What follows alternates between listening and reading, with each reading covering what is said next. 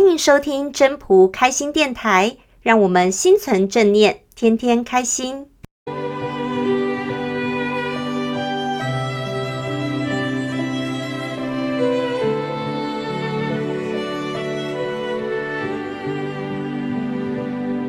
第三十七章：道常无为而无不为。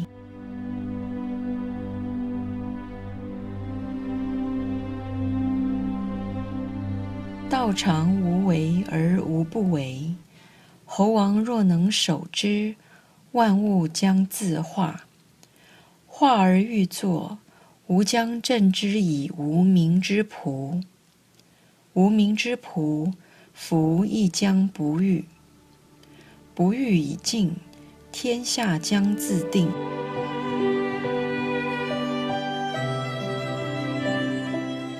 语义。道的运作是全然的包容，看似无所作为，却又没有一样不是出于他的运作。猴王若能持守道的运作，万物将自行化生。万物化生，而人想要有所作为时，我就以无名的真仆状态来安定它。无名的真仆状态。也是要使人不起任何欲望，不起欲望而能让心保持极静的状态，天下将会自然的稳定。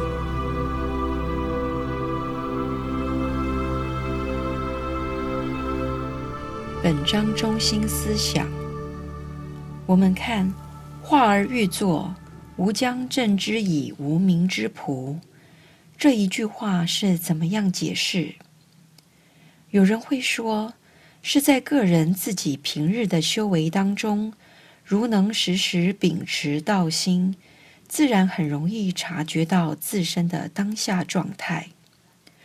吾将镇之以无名之仆，此处的吾，即指猴王；以，即指自身。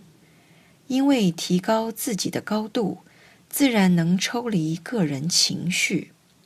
并且察觉出自己出现魂魄干扰的人为强力运作之时，能够将自己导正，拉回朴直的本心。例如，自己与人相处中，如果发现自己有坚持己见的想法时，就要把自己拉回到自己的本心，先问自己是否有所求。如果无所求，自会改用因势利导的方式来处理。毕竟，所有的事情并非只有单一的做法或想法。当然，重点就在这里，就是当有人想要有所作为的时候，你怎么样用无名的真仆状态来安定他呢？这个对我们来讲是比较困难的，所以要先自己检视自己。然后用别种方式转由各方面来协助，好让他这个想要有所作为的自己知难而退，用无名的状态来安定他。这个部分也是我们在生活上很重要的一个做法，只是每个人知不知道如何做，遇到状况的时候知不知道怎么样去转。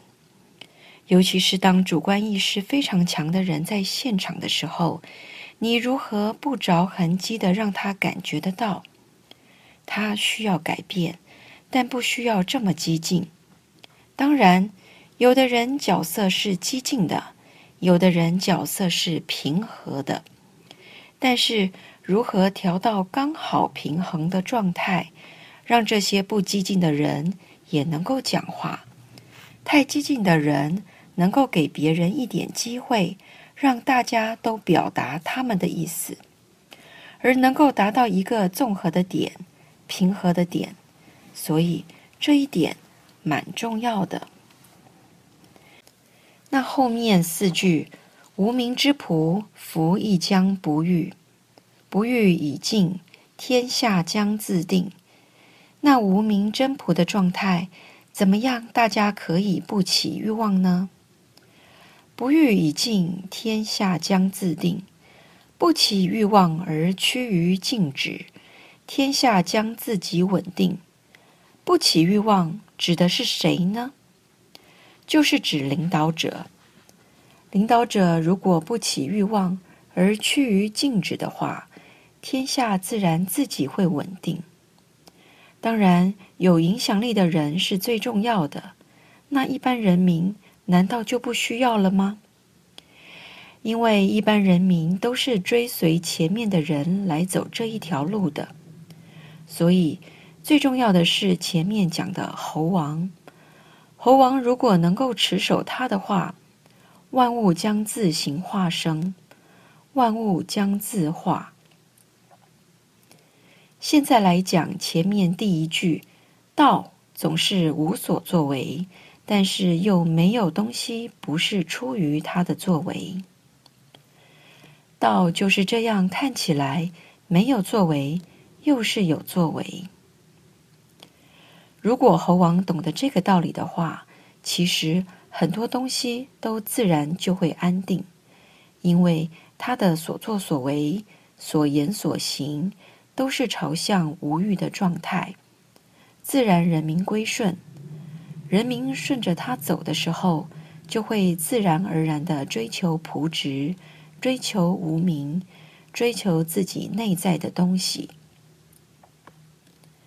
我们回到第三句，既然有人太激进的时候，可能也必须适时让他知道可以往后退。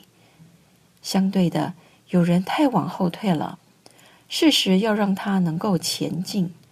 这也是我们顺道应该要做的部分。这是要让他达到一个平衡的状态。如果他在这个团体里面是不显现的，当然我们也不能极力的去推他。但是我们希望能够达到平衡，快速达到平衡，就是太激进的人拉回来一点，太平和的人往上拉一点。是不是就容易平衡？如果只把激进的人拉到下面，和平和的人在一起，是不是也有一些困难？那基准点就是，如果大家有一个目标是无欲的目标，让上面积极的人突然了解无欲，因为上面的人太激进，下面的人太冷静。他们要达到平衡，需要一段时间。如果下面的人他虽然很平和，但是他愿意把他自己为什么无欲的东西分享出来，影响上面激进的人。上面很激进的人感受到无欲的状态，往下调一点，是不是很快就平衡？所以道。他的精神是在极端中间移动，是上上下下、上上下下、上上下下。它并不是停留、停滞在某个点，而是一个范围。你可能在这个大的幅度找到中间平衡，那有小的幅度找到中间平衡。它总是在变化，不是一个静止的状态，时时刻刻都在变化。那你也可以说它没有在变化，因为它总是达到平衡。凡是事情不是你希望是这样，但是不一定会达到。有时候你不希望的时候，因为你的品德、你的各方面影响到它，自然就会达成。更何况有些东西是无形的会去影响。不是我们期待或不期待它，却会发生。